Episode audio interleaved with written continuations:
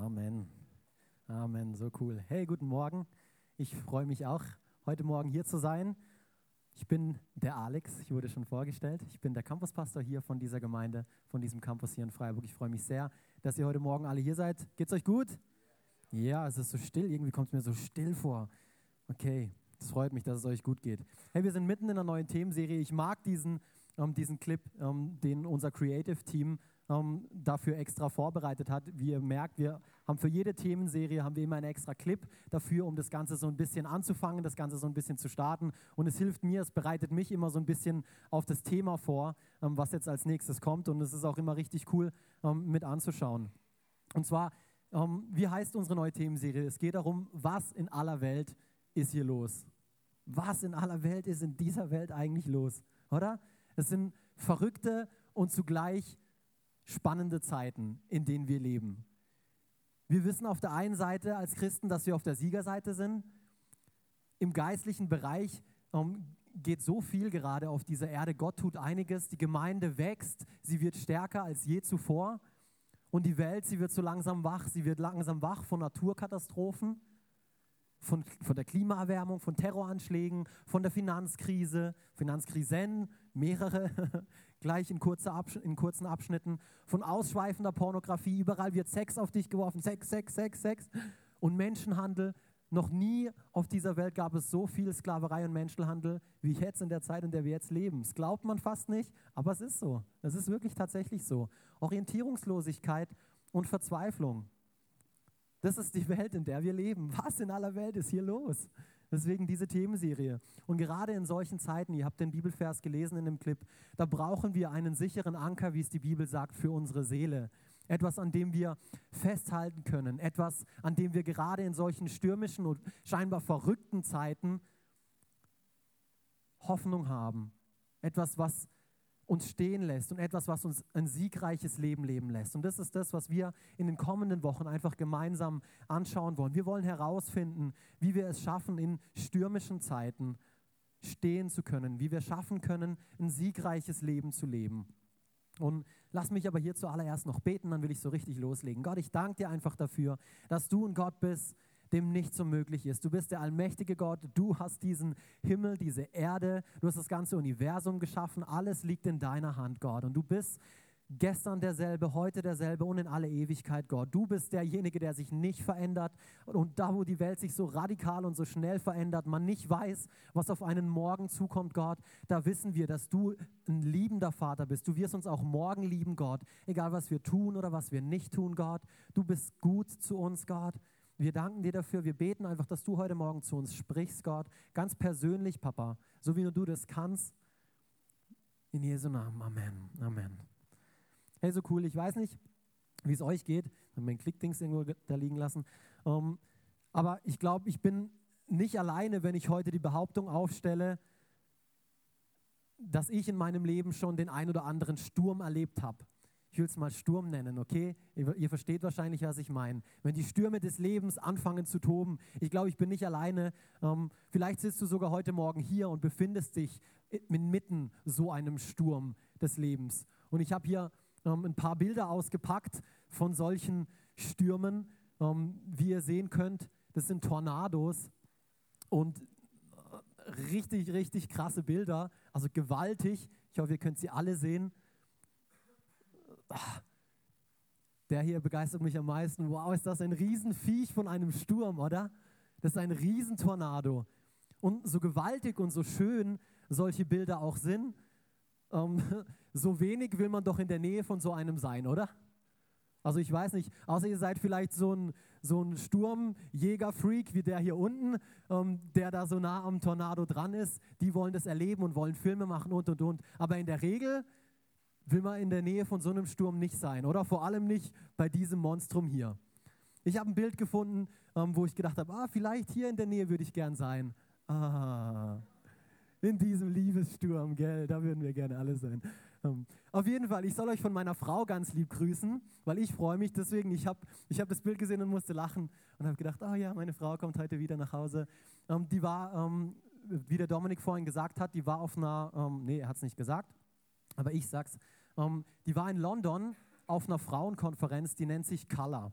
Und da sind circa 10.000 Frauen, von unserer Gemeinde sind es circa 20 gewesen, ähm, die gemeinsam über eine viertägige Konferenz eben Gott gesucht haben, eben eine Botschaft bekommen haben, gemeinsam Lobpreis gemacht haben, Zeit miteinander verbracht haben und das halt getan haben, was halt so Frauen tun. Keine Ahnung, was das ist, das wisst ihr besser wie ich. Ähm, und sie hat mir nachts als immer wieder geschrieben, als sie dann im Hotel wieder zurück war, oh, es ist so cool, ich muss unbedingt mit dir reden, ich freue mich schon so auf Montag, dann muss ich dir alles erzählen, dann müssen wir frühstücken gehen, dann müssen wir Mittagessen gehen und dann müssen wir Abendessen gehen zusammen, dass die Zeit auch wirklich reicht, um das alles zu erzählen. Ich soll euch einfach ganz herzlich grüßen und sie freut sich schon wieder da zu sein. Um, ähm, vielleicht sitzt du heute Morgen hier und denkst, ja, ich, ich kann mich auch gut damit identifizieren. Ich fühle mich wirklich so, als sitze ich inmitten so einem Sturm. Und ich weiß nicht, wie es euch geht, aber mir, wenn ich, in, wenn ich mich in so einem Sturm befinde, dann fühle ich mich manchmal so, als bin ich der Einzige, dem es so geht. Ich weiß nicht, ob, ob ihr das kennt.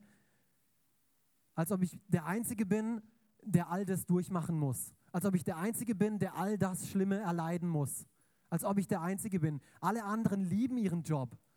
Alle anderen haben so einen tollen Job. Alle anderen haben eine glückliche Ehe. Alle anderen sind vollkommen gesund. Alle anderen haben, ja, so kleine Probleme haben sie schon, aber solche Riesenprobleme wie ich, das hat niemand. Also ich weiß nicht, wie es euch geht, ich bin einfach nur ehrlich heute Morgen zu euch. Manchmal fühle ich mich so, oder? Manchmal fühle ich mich so, oh wow, wenn die nur wüssten, wie es mir geht, oh, dann könnten sie ein Geschichtlein erzählen. So scheint es uns, aber die Bibel sagt uns eigentlich was ganz anderes. Und zwar im 1. Korinther 10, Vers 13. Vergesst nicht, dass die Prüfungen, die ihr erlebt, die gleichen sind, vor denen alle Menschen stehen. Vor denen alle Menschen stehen. Doch Gott ist treu. Ach, ich liebe diese Wendungen in der Bibel. Doch Gott ist treu. Er wird die Prüfung nicht so stark werden lassen, dass ihr nicht mehr widerstehen könnt. Wenn ihr auf die Probe gestellt werdet, wird er euch eine Möglichkeit zeigen, trotzdem standzuhalten. Es kann sein, dass vielleicht niemand drüber spricht, über seine Herausforderungen, über seine Kämpfe, über seine Stürme des Lebens. Oder dass ihr noch niemanden getroffen habt, der so etwas erlebt hat. Aber das bedeutet nicht, dass die anderen das nicht auch durchmachen. Weil laut der Bibel ist es etwas, was alle Menschen erleben. Es ist etwas Menschliches, dass Stürme im Leben kommen. Und deshalb liebe ich solche Zeugnisse wie die von der Melina vor zwei Wochen, wenn ihr da gewesen seid, wo sie von sich ganz persönlich erzählt hat, einfach mit was sie am Kämpfen war vor ein paar Jahren, was was sie für einen Sturm in ihrem Leben erlebt hat und wie Gott sie da durchgetragen hat. Ich liebe so etwas, weil so, solche, solche Zeugnisse helfen mir oh, oh, und geben mir Mut, oh, ich bin nicht alleine. Ich bin nicht der Einzige, dem es so geht. Sie machen, sie machen mir Mut. Im 1. Petrus 5, Verse 8 bis 10 lesen wir, seid besonnen und wachsam und jederzeit auf einen Angriff durch den Teufel, euren Feind, gefasst. Wie ein brüllender Löwe streift er umher und sucht nach einem Opfer, das er verschlingen kann. Ihm sollt ihr durch euren festen Glauben widerstehen.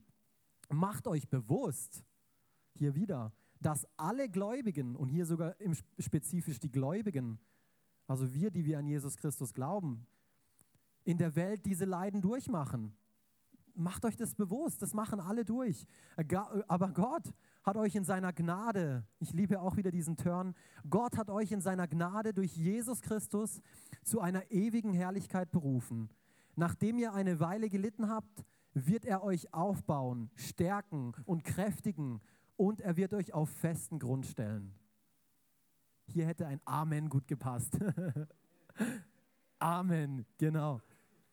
Hey, Stürme, Herausforderungen, Angriffe durch den Teufel, wie es hier steht, die kommen zu guten Menschen. Das ist so wichtig zu verstehen. Das ist so wichtig zu verstehen. Und vielleicht hast du dir schon die Frage gestellt, hey, wieso passiert das gerade mir? Oder wie ich gerade gesagt habe, wieso passiert die schlimmen Dinge nur den guten Menschen? Wieso passieren die gerade denen? Aber das ist nicht so, das ist ein Trugschluss. Für manche scheint Gott bestimmte Menschen lieber zu haben wie andere. Ja, guck mal, dem geht es viel besser wie mir. Ha, der hat wieder eine Beförderung gekriegt, da ist wieder das passiert, da ist wieder das passiert. Und ich, wie sieht es mit mir aus? Für andere ist es Schicksal. Ja, Gottes Wille ist unergründlich. Gottes Gedanken sind viel höher wie meine Gedanken. Ja, aber reiß doch die Bibel nicht aus dem Zusammenhang. Das hat damit nichts zu tun. Manchmal verstehen wir nicht alles, was Gott tut oder was er nicht tut. Aber Gott ist doch deswegen nicht dafür verantwortlich, für alles, was dir oder mir widerfährt. Das ist ein großer Unterschied. Das ist ein großer Unterschied. Und das hat mich so freigesetzt, als ich das begriffen habe. Weil ich mir die Frage gestellt, wieso mir? Wieso habe ich so eine Kindheit gehabt, wie ich sie hatte? Wieso? Und die beste Antwort auf diese Frage, die ist eigentlich, die liegt hier in diesem Vers begraben. Wir leben einfach in einer Welt, die kaputt ist, die von Sünde regiert wird, von einem Teufel, und ich scheue mich nicht, dieses Wort zu sagen, beherrscht wird und der einfach will und uns, der einfach uns zerstören will, der einfach Spaß daran hat, uns Probleme zu machen, uns Ängste zu geben. Punkt. Das ist einfach so. Das ist die beste Antwort, die ich euch darauf geben kann, auf dieses Wie. Warum, warum mir? Wieso ich? Wieso ich? Der Teufel liebt es. Aber Gott, wir sind heute Morgen hier, um über Gott zu sprechen. Aber das ist auch wichtig zu erkennen, dass es einen Feind gibt, dass es einen Teufel gibt, der an dem Ganzen Interesse hat, dass es so zugeht auf dieser Erde, wie es zugeht. Und deswegen ist es so wichtig, eben, dass wir wissen, was unser Anker ist, dass wir wissen, wer unser Gott ist, für den wir heute Morgen gesungen haben und uns nicht geschämt haben, die Hände zu heben, zu tanzen, zu lachen, zu weinen, wie auch immer ihr Lobpreis gemacht habt. Gott ist gut. Und anstatt sich mit dieser Frage zu quälen, eben hier lesen wir es auch nochmal im Psalm 34, Vers 20, wer auf den Herrn vertraut, er leidet zwar vieles, doch der Herr rettet ihn aus aller Not. Hier hat auch wieder ein gutes Amen gepasst. Amen. Er rettet uns aus aller Not. Das ist eine, wer kann schon sowas sagen von sich? Die Stürme des Lebens kommen zu jedermann, aber die auf den Herrn vertrauen, werden aus diesen Stürmen gerettet, die werden aus aller Not gerettet. Und das ist eine Verheißung, die begeistert mich. Und wenn wir hier ganz klar gesehen haben, dass Stürme und Herausforderungen, Anfechtungen durch den Teufel, wie auch immer ihr das nennen mag, wenn das auf jeden Menschen zukommen, wenn es auf jeden Menschen zutrifft, dann will ich hier einen Punkt ganz klar zustellen, dass diese Dinge kein Anzeichen für Versagen sind.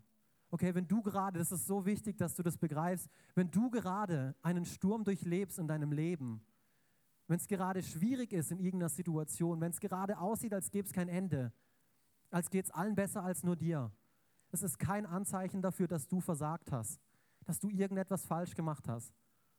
Das ist so wichtig. Das hat mich so freigesetzt, weil ich habe immer, wenn es mir nicht gut ging, habe ich gesucht, wo ist der Fehler? Was habe ich falsch gemacht? Was habe ich, Alex, falsch gemacht? Irgendwas muss ich. Und ich habe nur auf mich geschaut, wie toll ich bin.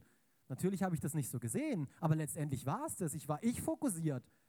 Und das sind wir heute alle in der Selfie-Generation. Oh, ich, mir, oh. Nein, es liegt nicht unbedingt daran. Ich meine, verstehe mich richtig. Du kannst ja auch, ähm, wenn du dumme Entscheidungen triffst, wenn du ungehorsam bist, wenn du im Unglauben handelst, kannst du dir natürlich mehr Schwierigkeiten ähm, aufhalsen, wie dass sie nötig sind. Aber es ist so wichtig zu wissen, dass nur gerade weil du in einer Situation bist, die herausfordernd ist, bedeutet es nicht, dass du automatisch versagt hast. Das ist so wichtig zu wissen. Und ich glaube, Deshalb möchte ich mich heute mit einer anderen Frage beschäftigen. Ich möchte mich heute mit der Frage beschäftigen, wenn wir doch alle wissen, dass diese Stürme des Lebens kommen, wenn niemand davon verschont ist, weil die Welt einfach so kaputt ist, wie sie ist, dann wie können wir uns darauf vorbereiten, wenn wir doch wissen, dass sie irgendwann kommen? Und Jesus hat hier ein super Gleichnis ähm, dafür aufgestellt. Er hat oft in Gleichnissen gesprochen und Lass uns dieses Gleichnis mal gemeinsam lesen. Im Neuen Testament, in Matthäus 7 steht es. Jeder nun, der diese meine Worte hört und sie tut, den werde ich mit einem klugen Mann vergleichen, der sein Haus auf den Felsen baute. und der Platzregen fiel herab und die Stürme kamen und die Winde wehten und stürmten gegen jenes Haus. Da ist es, bam, plötzlich kommt's. Und es fiel nicht, denn es war auf den Felsen gegründet. Der nächste, und jeder, der diese meine Worte hört und sie nicht tut, der wird mit einem törichten Mann zu vergleichen sein, der sein Haus auf den Sand baute und die Winde wehten. Hier kommt auch wieder dieser Sturm, stießen an jenes Haus, aber es fiel und sein Fall war groß.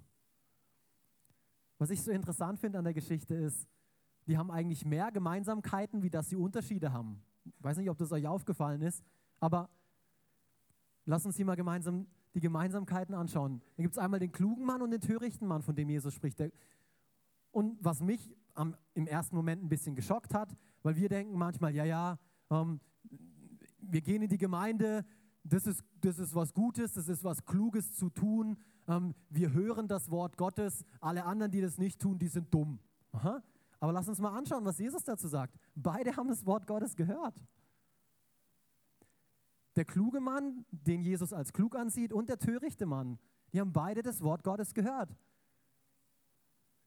Hier matchen wir noch alle. Wir hören gerade alle das Wort Gottes. Wir sind entweder klug oder töricht. Wir können es noch nicht sagen, weil wir hören beide noch das Wort Gottes. Beide haben ein Haus gebaut. Und die haben nicht nur einfach angefangen, ein Haus zu bauen und konnten es nicht vollenden, sondern die haben es gebaut. Das heißt, es hat eine Weile gebraucht, bis dieses Haus gebaut werden konnte. Da gab es eine Weile keine Stürme. Sowohl der, der kluge als der törichte Mann. Du würdest denken, ja, ein törichter Mann, der kriegt nichts hin und der war was auch immer. Nein, der hat sein Haus gebaut. Das ist auch nicht der Grund dafür, dass sein Haus niedergefallen ist durch den Sturm. Genauso wenig wie das, das Wort Gottes dafür verantwortlich war, dass er gehört hat. Das gilt in Jesus Augen noch nicht als klug. Und das Interessante ist auch der dritte Punkt. Der Sturm, er bricht herein, plötzlich kommt er, aber komisch, das kann auch nicht die Ursache sein. Wieso nicht? Weil er über beide hereinbricht. Der Sturm bricht über den klugen und über den törichten Mann. Das ist dasselbe. Also das kann nicht die Ursache dafür sein, dass das Haus einstürzt, oder? Wir denken manchmal, ja, eben, wenn du wüsstest, was mir widerfahren ist, dann wüsstest du, warum ich so bin. Mir sind so viele Stürme, so viele Sachen passiert. Ich weiß, ich weiß, ja, nee, ich weiß nicht, ich weiß nicht, was dir passiert ist, aber ich kann es mir vorstellen, weil ich weiß, was in, in was für einer Welt wir leben. Aber ich weiß, dass wir vorbereitet sein können auf das, was passiert, was vor uns liegt. Dass wir ein siegreiches Leben leben können. Und hier ist der hauptsächliche Unterschied von diesem ganzen Gleichnis. Der kluge Mann, das unterscheidet ihn vom törichten Mann. Er geht hin und er wendet das Wort an. Er wendet das Wort an. Er hört es nicht nur, er ist nicht nur Hörer vom Wort, sondern er ist Täter vom Wort. Er ist Täter vom Wort. Und das ist der Schlüssel, das ist genau der Punkt, das ist der Schlüssel, um im Endeffekt vorbereitet zu sein für diese Stürme im Leben, die kommen. Hey, das ist, das ist real life. Ich weiß nicht, wie es euch geht, aber das Leben ist so. Es passieren Dinge, die sind verrückt und die können wir nicht voraussagen. Egal wie gut wir uns vorbereiten, diese Dinge werden passieren. Aber wir können uns vorbereiten, dass sie uns nicht zerstören, dass sie uns nicht erschüttern, dass sie uns nicht kaputt machen. Das geht. Die Bibel sagt, dass es möglich ist. Die Bibel sagt, dass es möglich ist, sich in allem zu freuen, dass es möglich ist. Und wenn sie sagt, dann ist es möglich, dann können wir das. Aber wie? Wie? Wie machen wir das? Wie, wie schaffen wir das, Täter und nicht nur Hörer des Wortes zu sein, wenn das doch den ganzen Unterschied macht? Und ich wollte mit euch gemeinsam noch einen weiteren, weitere Verse in der Bibel anschauen. Die kennt ihr sicherlich auch aus dem Jakobus. Da lesen wir nämlich eine ähnliche Begebenheit. Das ist der Bruder von Jesus, der darüber spricht. Ähm, der scheint das auch verstanden zu haben, was Jesus da zu seinen Jüngern damals gesagt hat. Hört euch diese Botschaft nicht nur an. Jakobus 1, Verse 22 bis 25. Hört euch diese Botschaft nicht nur an, sondern handelt auch danach. Andernfalls betrügt ihr euch selbst. Denn wer sich Gottes Botschaft zwar anhört, aber nicht danach handelt, gleicht jemand, der sein Gesicht im Spiegel betrachtet und der, nachdem er sich betrachtet hat, weggeht und sofort wieder vergisst, wie er ausgesehen hat. Wer sich jedoch in das vollkommene Gesetz vertieft, das Gesetz der Freiheit, und es ständig vor Augen hat, wer also das Gehörte nicht vergisst, sondern es in die Tat umsetzt,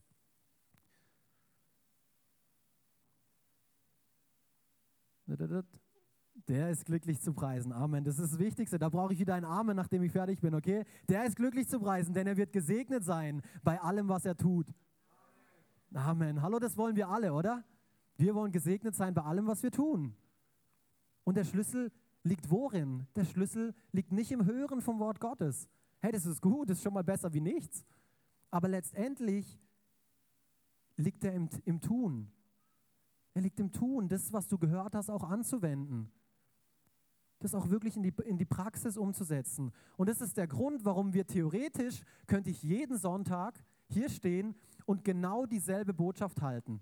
Ich könnte jeden Sonntag genau dieselben Bibelverse nehmen, könnte darüber erzählen und es sollte eigentlich nie langweilig werden. Warum?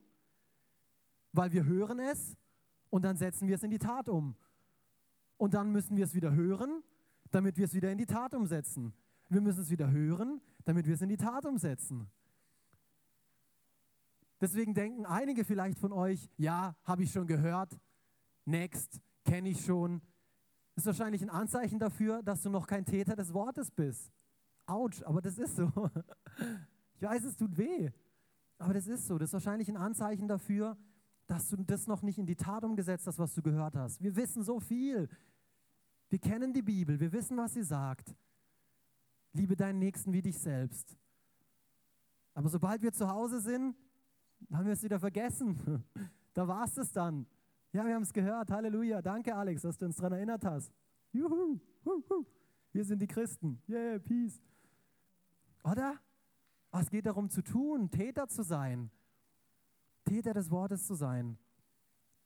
Und ich liebe dieses Bild hier von einem Spiegel in Jakobus. Wozu ein Spiegel? Ladies, wozu ein Spiegel? Ha? Komm schon. Wozu fünf Spiegel? Wir wissen es alle. Ich, ich will, das ist keine Trickfrage. Aber um herauszufinden, wie man aussieht, oder? Punkt. Um herauszufinden, wie man aussieht. Eigentlich eher sogar so, um herauszufinden, was einem zwischen den Zähnen hängt, um herauszufinden, wie die Frisur sitzt oder auch nicht, gell, Emi? Schau mal, da lachen sie. Solche Schlingel. Nein, Emi ist der Coolste. Welcher Pickel noch weg muss, oder? Oh, den muss ich noch kaschieren. Oh, den muss ich noch austrinken. Oh, und dann ist der Spiegel voll. Ja, ekelhaft, gell? Hey, der Spiegel zeigt uns auf, wo wir noch Hand anlegen müssen, bevor wir aus dem Haus gehen, oder? Das ist der Grund, warum wir einen Spiegel in unserem Haus hängen la lassen haben. Okay, manche sagen auch, manche haben auch ein Auge dafür und oh, das sieht cool aus und so. Aber eigentlich ist der Spiegel dafür da, um zu schauen, was noch nicht richtig sitzt, wo es noch Hand anzulegen gibt, oder? Und deswegen liebe ich dieses Bild so, weil Gottes Wort ist genauso. Wenn wir Gottes Wort lesen, ist es wie ein Spiegel und es zeigt uns eigentlich, was wir noch tun sollen. Es ist nicht nur ein, wir lesen das, wir hören das, ja, ja, spitze, das finde ich auch gut, liebe deinen Nächsten, klasse Gott, hast du gut gesagt. Nein, das ist wie dieser Pickel, hey, hast du den gesehen? Der muss weg hier, du musst jetzt was tun, du musst ausdrücken.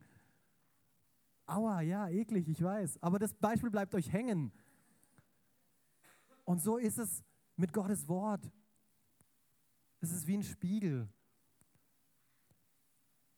Ich will es ja auch praktisch machen zum Schluss. Ein Täter des Wortes tut drei Dinge.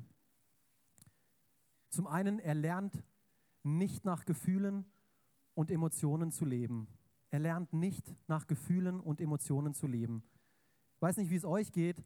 Ähm, manchmal siehst du doch und hörst Leute, wie sie wirklich Gottes Gegenwart scheinbar fühlen, wie sie es spüren oder sie erzählen davon, oh, ich habe Gott gehört, gefühlt und oh. Und du bist derjenige, der nichts fühlt, der nichts spürt. Alle machen Lobpreis und heben ihre Hände und die müssen doch was fühlen. Hallo, kann mir niemand was erzählen? Und ich fühle gar nichts. Was ist hier los? Hallo? Und dann gibt es Leute, die fühlen was.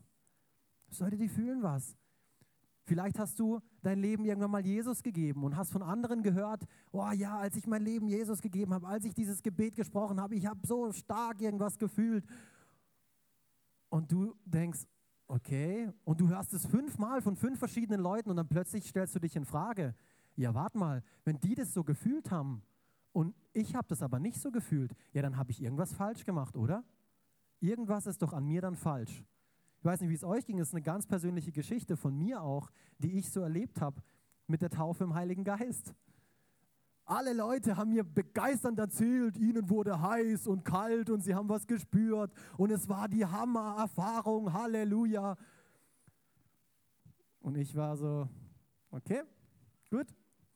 Und es haben mir zig Leute erzählt, überall wo ich hingegangen bin, habe ich nur das rausgehört, die ganze Zeit.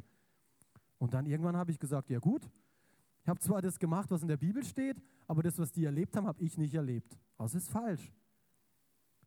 Aber der springende Punkt ist, ein Täter des Wortes, er lernt nicht nach Gefühlen und Emotionen zu leben, sondern er wendet das an, was die Bibel sagt. Punkt. Aber das musste ich so, das muss ich immer noch lernen. Es ist immer noch ein Prozess, wo ich am Lernen bin. Die Bibel sagt, wer mit seinem Herzen glaubt und mit seinem Mund bekennt, der darf sich Kind Gottes nennen. Der darf sich Kind Gottes nennen fertig. Ob wir jetzt was spüren dabei oder nicht, das spielt, spielt keine Rolle. Das spielt keine Rolle. Das ist so wichtig, dass wir unseren Gefühlen nicht so viel Raum geben. Die Gefühle, die sind da und die kommen. Aber lass dich nicht von den Gefühlen beherrschen. Lass dich nicht von ihnen beherrschen. Die lügen uns so oft an. Die sagen uns manchmal das und manchmal das. Heute war der Lobpreis mega emotional und mega gefühlsvoll und ja, was war letzten Sonntag? Boah, da war nicht so sehr. Ja, oh, ja toll, ich habe falsch, ich hätte doch meine Hände nicht so hochheben sollen oder noch ein bisschen weiter hoch oder ich hätte den hier machen müssen. Dann wäre Gottes Gegenwart gekommen. Ja. Nein, es hat nichts mit Gefühlen zu tun. Gott ist hier. Gott ist da bei dir. Immer. Das müssen wir anwenden und glauben. Zweiter Punkt. Er lässt sich nicht von den Umständen beeinflussen. Und Gottes Wille ist nicht abhängig davon. Er ist nicht abhängig von irgendwelchen Umständen, egal wie gut oder wie schlecht irgendeine Situation aussieht, in der du dich gerade befindest. Wenn Gott sagt in seinem Wort, eben, und was ist, was ist sein Wort? Was ist, wenn Gott sagt? Diese Bibelverse, die wir haben, deine Bibel, schlag auf, lies, schau, was da drin geschrieben steht. Und dann wende es aber auch an. Wenn da drin steht, gib das oder lass das oder tu das, dann lies es nicht nur und denk, wie cool ist dieses Buch, sondern wende es auch an. Wende es auch an und schau nicht auf die Umstände. Schau nicht darauf, ja, warte mal, Gott hat mir gesagt, ich soll jetzt geben, aber wie reicht es dann noch für den Monat? Das ist auf die Umstände schauen. Ein Täter des Wortes tut, tut das nicht. Er gibt, weil er von Gott gehört hat, gib. Nicht, weil ihn jemand dazu gezwungen hat, sondern weil er von Gott gehört hat, gib. Ich weiß nicht, ihr kennt sicherlich auch die Geschichte vom Volk Israel, als sie aus Ägypten rausgeführt wurde im Alten Testament. Und dann hat Gott ihnen versprochen, hey, ich führe euch in ein Land, ähm, wo Milch und Honig fließt. Ihr werdet dahin gehen, das ist euer Land, jawohl. Die kommen aus Israel raus, sind da vor diesem Land und schicken jetzt ein paar Botschafter in dieses Land rein. Gell? Der Großteil dieser Botschafter sieht die Riesen, sieht die Völker, sieht all das, was, was das Land, ähm, wie, wie, wie mächtig sie sind, wie viele Menschen da drin wohnen, was für starke Festungen diese Völker haben. Und sie kommen zurück und sagen den Israeliten, wow, hey, das ist unmöglich. Das sieht unmöglich aus. Diese Umstände, nicht dieses Land, Gott muss sich getäuscht haben. Gott muss sich getäuscht haben, nicht dieses Land. Das hat Gott nicht gesagt. Und dann kommen zwei von denen, kommen zurück und die haben das auch alles gesehen. Die sind nicht einfach so durchgelaufen, lü, lü, lü, die haben das auch alles gesehen. Aber wie antworten Sie? Wie reagieren Sie? Hey, wir können das schaffen. Wir können das einnehmen. Gott hat gesagt, das ist unser Land. Also lass es uns einnehmen. Wir schauen nicht auf die Umstände. Ein Täter des Wortes schaut nicht auf die Umstände, sondern er ist gehorsam und er tut das, was das Wort Gottes sagt. Das ist das Beste, was man tun kann. Er schaut nicht auf die Riesen, die vor einem sind. Dritter Punkt. Er lebt nicht nach den Maßstäben der Gesellschaft. Er lebt nicht nach den Maßstäben der Gesellschaft. Die Gesellschaft sagt uns heute so viel, was wir tun sollen, was wir lassen sollen. Hey, wenn du keinen Sex vor der Ehe hast, oh mein Gott, du bist total altmodisch, schrecklich, du hast keine Erfahrung und, und, und, du musst ja was können und, und, und. Das ist so wichtig, dass du das hast. So, so wichtig. Hey, wisst ihr was? Wir sehen heutzutage mehr kaputte Ehen denn je. Kaputte Familien. Kinder, die nicht richtig erzogen werden, weil es halt mal ein Produkt von einem One-Night-Stand ge geworden ist.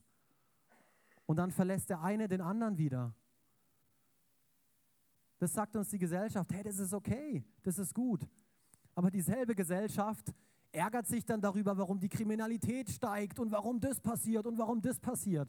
Aber dabei tolerieren sie so etwas, wo die Bibel sagt, hey, ist vielleicht nicht ganz so gut.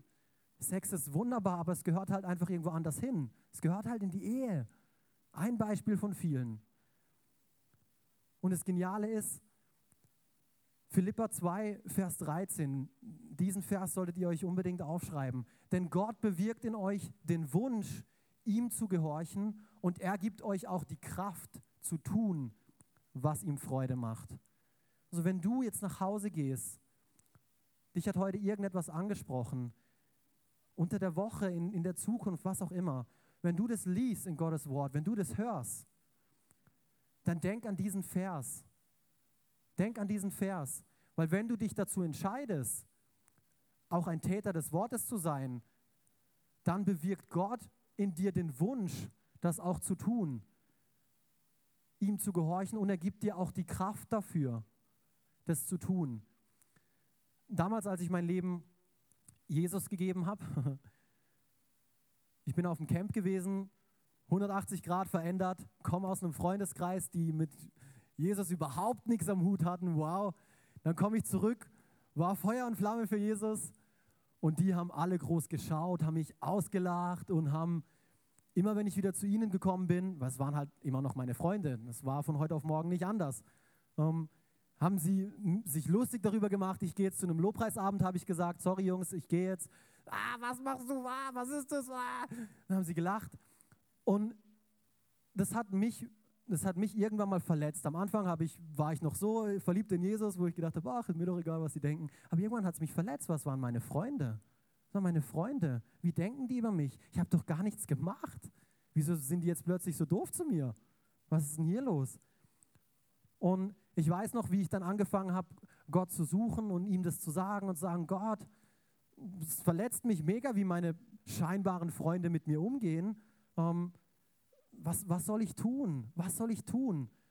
Und ich weiß noch, wie mir dann damals ein Bibelvers in, ins Auge gesprungen ist, wo ich sofort wusste, oh, ich soll meine Freunde hinter mir lassen.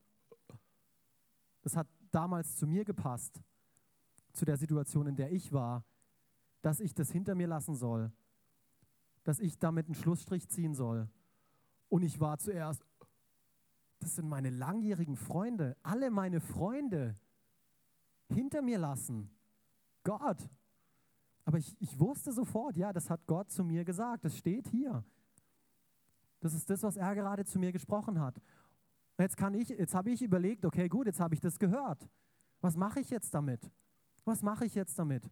Jetzt gibt es zwei Möglichkeiten. Entweder, ah, danke Gott für die Info, aber diesen Bereich lieber nicht, den kriege ich schon hin. Das mit meinen Freunden, ich erzähle ihnen einfach nur nicht mehr so viel. Ähm, ich gehe dann einfach und sage ihnen nichts mehr. Danke, dass du, mich, dass du dich um mich kümmern willst, aber das ist schon okay. Hey, ich habe jahrelang diese Freundschaften aufgebaut. Gott, das ist okay. Ich gehe hier meinen Weg. Sagen, ich hätte nicht auf ihn hören können.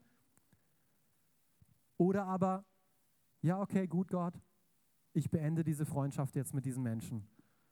Und Gott sei Dank habe ich mich für den zweiten Weg entschieden. Gott sei Dank habe ich gesagt, hey, okay, gut, ich lasse alles hinter mir. Und das Witzige ist, nämlich genau das ist hier passiert. Als ich mich dazu entschieden hatte, davor habe ich gedacht, oh, das kann ich nicht. Ich kann doch nicht meine Freunde verlassen. Ich kann doch kein Verräter sein und, und, und. Das schaffe ich nicht, Gott. Ich kann das nicht. Aber als ich mich entschieden hatte, okay, gut, ich, ich, ich folge deinem Wort, ich höre da drauf, ist genau das passiert. Er hat in mir den Wunsch geweckt und er hat mir auch die Kraft dazu gegeben. Plötzlich war es für mich, die, manchmal fragen mich Leute, ja, hey, war es nicht, nicht schwer für dich, um das alles hinter dir zu lassen? Eigentlich nicht so sehr. Ab dem Moment, wo ich mich dazu entschieden hatte, hat mir Gott den Wunsch gegeben und die Kraft, es auch zu tun. Ich wünsche es niemandem, dass er von heute auf morgen seine Freunde hinter sich lässt, aber manchmal sind solche Schritte nötig. Gott kennt dich, Gott weiß ganz genau, was du brauchst in deiner Situation, wo du dich gerade befindest. Lass ihn an dein Herz ran. Lass jemand anderes an dein Herz ran. Geh in eine Connect-Gruppe. Das ist eine Möglichkeit, um Menschen an dein Herz heranzulassen, die dir dabei helfen, bei diesen Stürmen des Lebens auch zu stehen. Die helfen dir dabei, Täter des Wortes zu sein. Die umarmen dich zugleich und geben dir einen ordentlichen Tritt, dass du spurst. Auf eine gesunde Art und Weise. Ich liebe meine Connect-Gruppe. Ich liebe es, weil genau das passiert. Wir umarmen uns und dann auf der anderen Seite, jetzt ist aber gut, lauf, okay? Auf eine gesunde Art und Weise. Ich hoffe, ihr versteht, was ich meine. Weil wir alle haben, und das, diese Sachen sind schrecklich, aber die passieren. Die passieren in unserem Leben. Aber Gott möchte uns den Schlüssel dazu geben, standhaft zu bleiben. Und das ist das, was mich so begeistert. Das begeistert mich so sehr. Lass mich mit diesem Vers hier schließen. Wenn ihr eins mitnehmt, dann auf jeden Fall das. Wer sich jedoch in das vollkommene Gesetz vertieft, das Gesetz der Freiheit, lass diese Predigt keine Bürde für dich sein. Lass diese Predigt kein, oh, ich muss tun und Last und oh. Nein, wenn wir in das Gesetz Gottes eintauchen, in die Bibel, das ist das Gesetz der Freiheit. Es setzt uns frei. Dieser Spiegel setzt uns frei.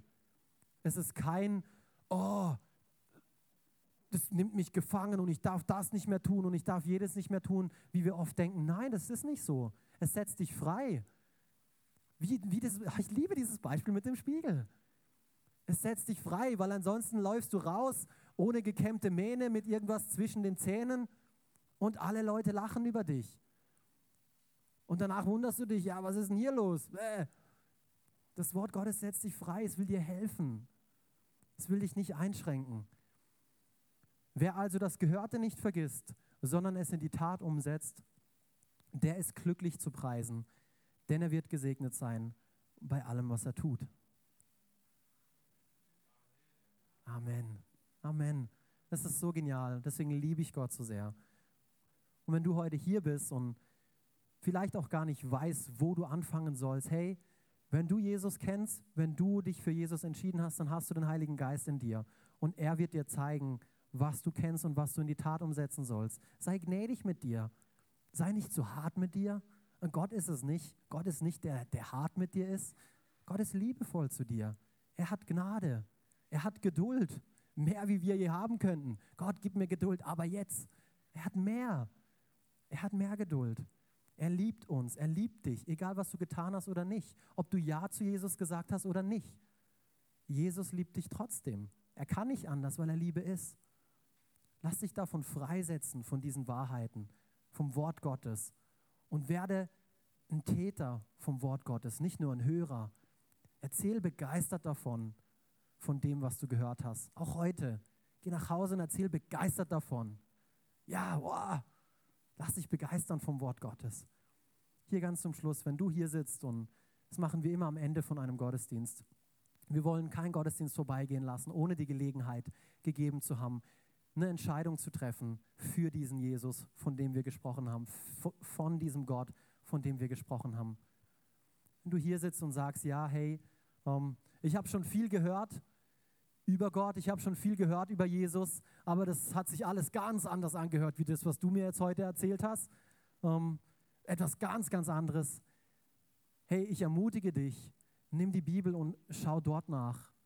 Glaub nicht mir, glaub dem Wort Gottes, glaub der Bibel. Das ist die Wahrheit, das ist das Wort Gottes. Das ist das Wort Gottes. wenn du hier sitzt und diese Entscheidung zum allerersten Mal treffen möchtest, wenn du sagst, ja, hey, ich möchte mein Leben Jesus geben, dann möchte ich dich einfach einladen, mit mir gemeinsam ein Gebet zu beten um, ähm, und deinen Glauben zum Ausdruck zu bringen. Wir hatten es vorher kurz, wir haben den Vers erwähnt, im Römer steht der geschrieben. Wer mit seinem Herzen glaubt und mit seinem Mund bekennt, dem ist vergeben, der darf sich Kind Gottes nennen, der ist gerecht gesprochen, vollkommen und wenn du das tun möchtest heute zum allerersten Mal, dann möchte ich dich einfach einladen, mit mir ein einfaches Gebet zu sprechen. Das kann wie folgt lauten, himmlischer Gott, ich komme vor dich jetzt als Sünder. Ich habe erkannt, dass mein Leben drunter und drüber geht. Drunter und drüber geht. Dass ich mich von einem Sturm hin und her zum nächsten werfen lasse. Ich brauche dich, Jesus. Hilf mir und vergib mir meine Sünde, dass ich nicht an dich geglaubt habe. Mach bitte alles neu, Jesus, in Jesu Namen. Amen. Und wenn du für dich dieses Gebet sprechen kannst, wenn du sagst, ja, das möchte ich, das möchte ich sprechen, dann mit allen Augen zu, bitte Gemeinde. Schließt eure Augen, das ist ein sehr persönlicher Moment. Dann möchte ich euch ermutigen, mich das einfach kurz wissen zu lassen mit erhobener Hand. Einfach, dass ich auch für euch beten kann. Es schaut keiner rum. Ihr schließt euch damit auch nicht irgendeiner Gemeinde an oder so. Es geht hier wirklich um diesen persönlichen Moment mit dir und Gott. Einfach ein Täter jetzt auch von dem zu sein, was ihr gehört habt. Das ist diese Reaktion, seine Hand jetzt zu heben. Ja, ich mache das, ich mache das brauchst dich nicht schämen. Und ja, ich weiß, es ist ein Kampf. Aber ich kann dir eins sagen, es ist die beste Entscheidung, die du in deinem Leben je treffen wirst. Die allerbeste Entscheidung. Alles andere folgt aus dieser Entscheidung. Ich warte noch ganz kurz. Ich sehe eine Hand. Dankeschön. Ja. Papa, ich danke dir einfach für jeden Einzelnen, der heute Morgen hier ist, Gott. Ich danke dir für deine Güte, für deine Gnade, für deine Treue. Das bist du, Gott, und du wirst dich nicht ändern. Du liebst uns, Gott. Du nimmst uns an, Gott. Du willst uns aus diesen Stürmen helfen. Du willst uns standhaft sein lassen, Gott.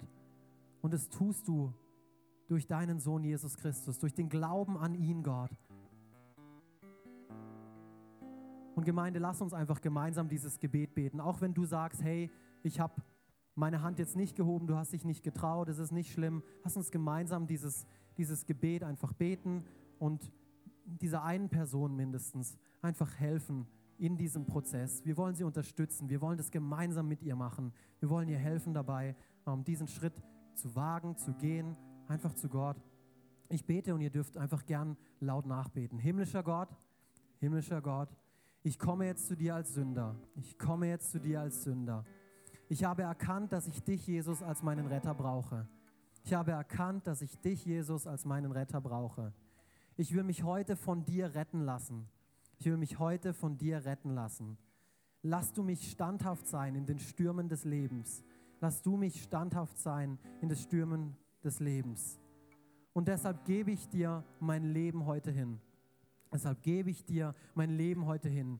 Egal, ob ich etwas fühle, egal, ob ich etwas fühle, egal, wie die Umstände aussehen, egal, wie die Umstände aussehen. Ich bin ab heute dein Kind. Ich bin ab heute dein Kind. In Jesu Namen. Amen. Amen. Papa, und ich bete auch einfach für jeden anderen hier.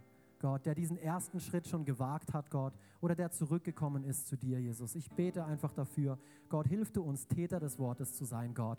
Das ist nicht einfach so möglich aus unserer Kraft. Wir brauchen wirklich dich dafür, Gott. Wir brauchen dich dafür. Offenbar du dich uns, zeig du dich uns, gib du uns die Kraft, Gott, und die Fähigkeit dazu, wirklich Täter des Wortes zu sein, Papa. Hilf du uns, in den Spiegel zu schauen und uns dein Wort nicht als Einschränkung anzusehen, sondern wirklich lass, ich möchte einfach dafür glauben, dass dein Wort uns freisetzt, Gott. Das ist dein Wort. Halleluja. Da brauche ich nicht mal Glauben haben. Das ist so. Das ist dein Wort. Du setzt uns frei, Gott. Und ich bete für jeden Einzelnen heute Morgen, der hierher gekommen ist, Gott, wo es in der Ehe drunter und drüber geht, Gott, wo es finanziell drunter und drüber geht, wo es in, der, in Beziehungen drunter und drüber geht, Gott, wo die Stürme des Lebens toben. Gott, dass sie einfach eine feste Gewissheit, diesen festen Anker, der du bist, der dein Wort ist, Jesus, dass sie das einfach heute mit nach Hause nehmen, dass du ihnen etwas gibst, was sie anwenden können, Gott. Und sei es noch so klein, Gott, hilf du uns dabei.